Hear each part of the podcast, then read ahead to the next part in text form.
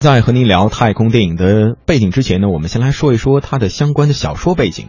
那我们知道，被称为二十世纪的科幻小说三巨头有这样的三位剧情啊，分别是艾萨克·阿西莫夫、阿萨。克拉克以及海因莱因的《银河帝国基地》系列，那作为太空科幻小说的发展，可以说铺平了道路，也为影响着太空科幻电影的发展。在小说当中呢，作家们也塑造了，比如说未来银河帝国啊，未来科技呀，也幻想着星际之间的战争。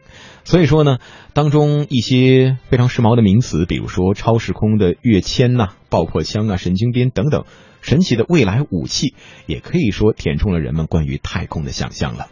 在上个世纪六十年代中期创作的《星际旅行》，那这个影片呢，无疑得益于阿西莫夫小说的启迪了。阿萨克拉克的《二零零一太空漫游》更是在一九六八年就被搬上了大银幕。这些小说还激起了上个世纪七十年代的科幻影片的浪潮。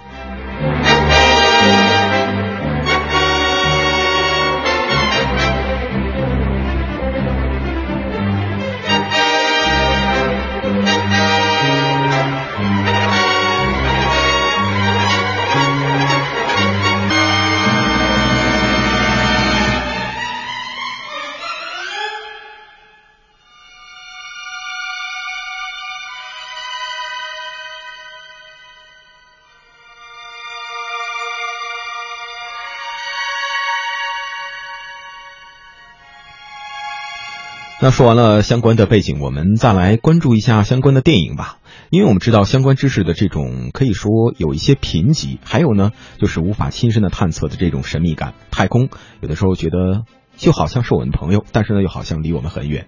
在关于他的想象当中呢，既有这种折射我们内心脆弱的，也有对未知感到恐慌，进而呢出于自我保护产生的敌意。比如说一九七七年的《星球大战》。还有一九七九年的《异形》，一九九七年的《星河舰队》系列，还有二零零九年的《星际迷航》系列等等。如果呢您试图回想，就会惊讶的发现，好像哎，这电影史当中关于外太空的经典电影都与战争是唇齿相关的，以至于呢，几十年之后，《星球大战》不仅依然鲜活，而且远渡重洋。您可以在。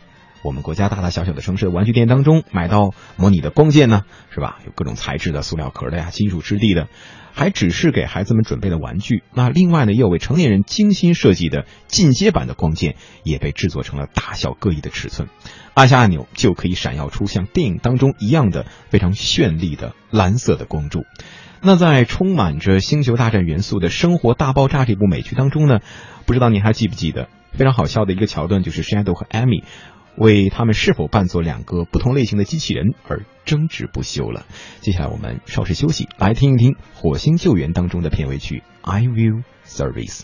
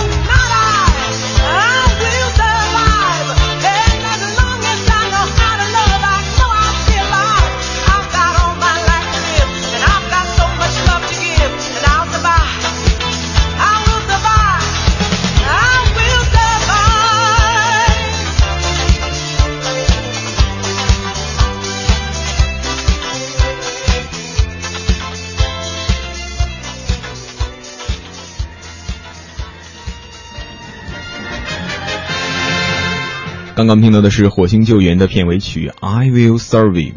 今天上午的文艺大家谈的直播当中呢，我们一起来聊的话题就是关于科幻电影的。欢迎各位把您的关于科幻电影自己想说的话发送到我们的文艺大家谈的官方微信当中。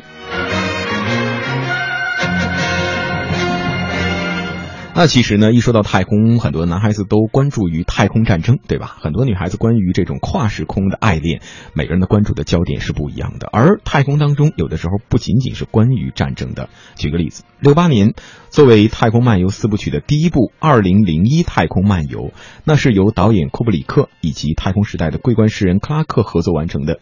在这部影片当中呢，黑石的隐喻、人员扔向太空化作宇宙飞船的骨头，以及蓝色多瑙河的音响，还有查拉图斯拉特拉如是说长达十分钟的光影瑰丽而且疯狂的星际之门，以及片尾那个静静注视地球的婴儿，感觉呢，呃，好像几乎再也找不出这样的一部电影。它的英文名称也敢自称是《奥德赛》，而其中的每一个片段也都成为了强烈的符号和意象，被进行了相关的解读。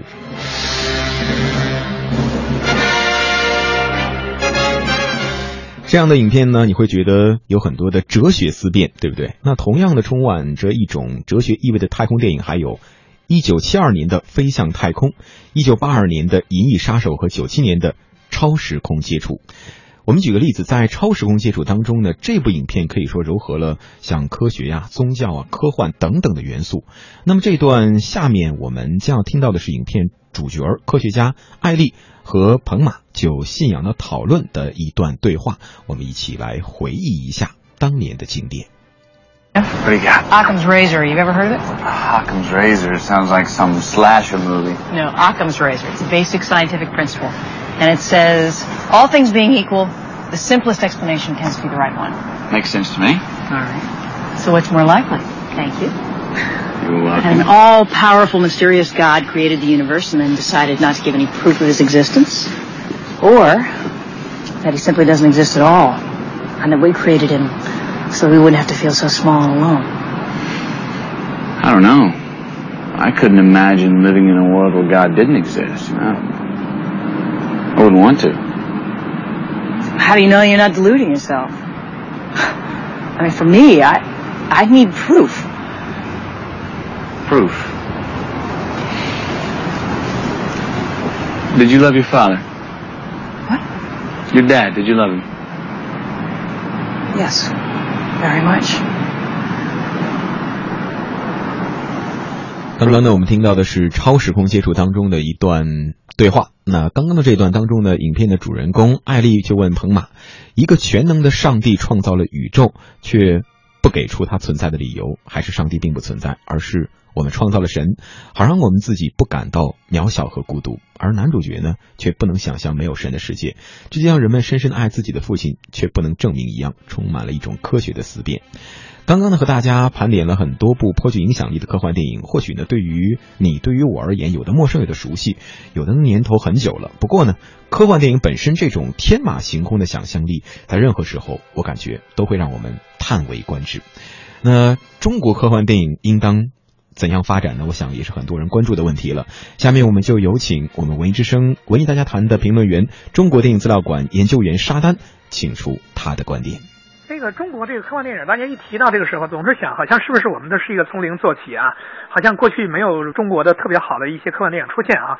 其实我跟大家说啊，其实我们中国中国是很早之前就有这个科幻电影了啊。三年代时候啊，大家都不太清楚啊，那时候我们中国已经拍出了第一部这个科幻片啊，叫《六十年后上海滩》啊，讲的其实就是说。呃，这个穿越的方式到了六十年后的上海去生活啊，其实这是一个挺挺有趣的一个话题啊，很多人都想找这个电影，可惜这个电影已经无存于世上啊，所以对于我们今天来说，这是一个很很可惜的一个事情啊，就是这些影片已经找不到了。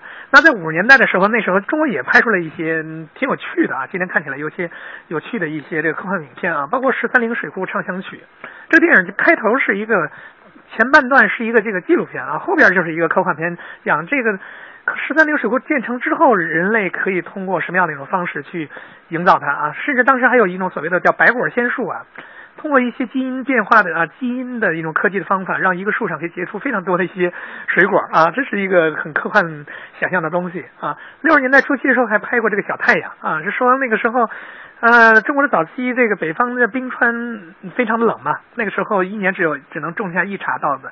后来在天上再发出一个小太阳的时候，这个时候可以一年生产三次稻子啊，解决了我们的这个粮食问题啊。这其实都跟当时的现现状有一定的关系，但是也体现出我们的一些想象力啊。我记得说刘慈欣啊写《三体》的这位呃著名的这个作家，他当时就非常喜欢小太阳这样一个作品啊。我们在七十年代的末期时候还拍过《珊瑚岛上的死光》啊这样的影片啊。拍这个电影的人实际上就是过去在《小城之春》那个电影当中演小妹妹那位张红梅啊，后来去竟然去拍了中国的一非常重要的一个科幻片啊。八十年代时候还有类似于像《魔表》啊、像这个《霹雳贝贝》这样的一些作品啊。冯小宁还拍了这个《大气层消失》啊，等等等等啊。说的这一切的就是说，其实我们过去还是有过一些科幻电影的一些拍摄的，只是说我们过去的这种传统没有一直的延续下来，而我们电影的创作有时候确实很受电影政治的意识形态的一些影响。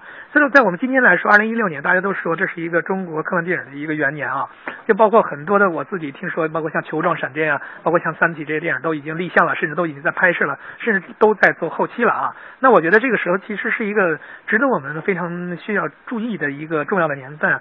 在这个时候，我们其实需要像过去啊，像美国呀、法国呀、德国这样重要的一些拍摄过大都市啊、呃华氏四五幺啊、阿尔法城啊，包括星球大战的这些国家去学习他们很好的一些创作科幻电影的一些思维。那么我觉得更重要的地方，其实要针对中国当下的我们的语境啊，把中国人呢对未来的一些想象力和中方中国东方性的思想融合在一起，把这个东西和中国的啊过去的啊文化传统相融合啊，我觉得才能拍出比较具有中国特色的、有中国价值观的这样科幻作品，才能不是跟在西方的背后啊这亦步亦趋的。我觉得这个可能是一个需要我们电影人去解决的问题。嗯，感谢沙丹的评论。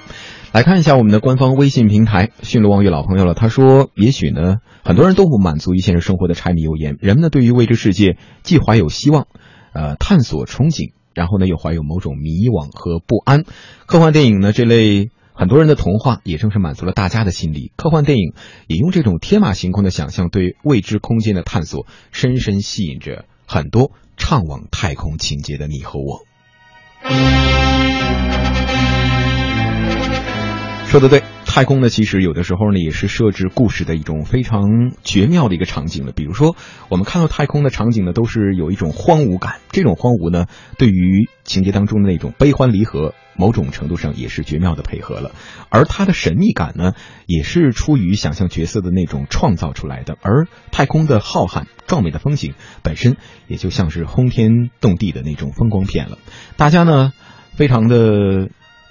啊，这样的一种幻想出友善可爱或者是强大恐怖的这种外星人，幻想自己的祖先呢来自于某一个不知名的星系，幻想着地球之外的太空里光怪陆离的故事，而那种渴望与外界发生联系的欲望，几乎都发生自天生。如此来说，太空让大家着迷不已，其实也是因为照应了每个人心里无穷无尽的某种孤独感。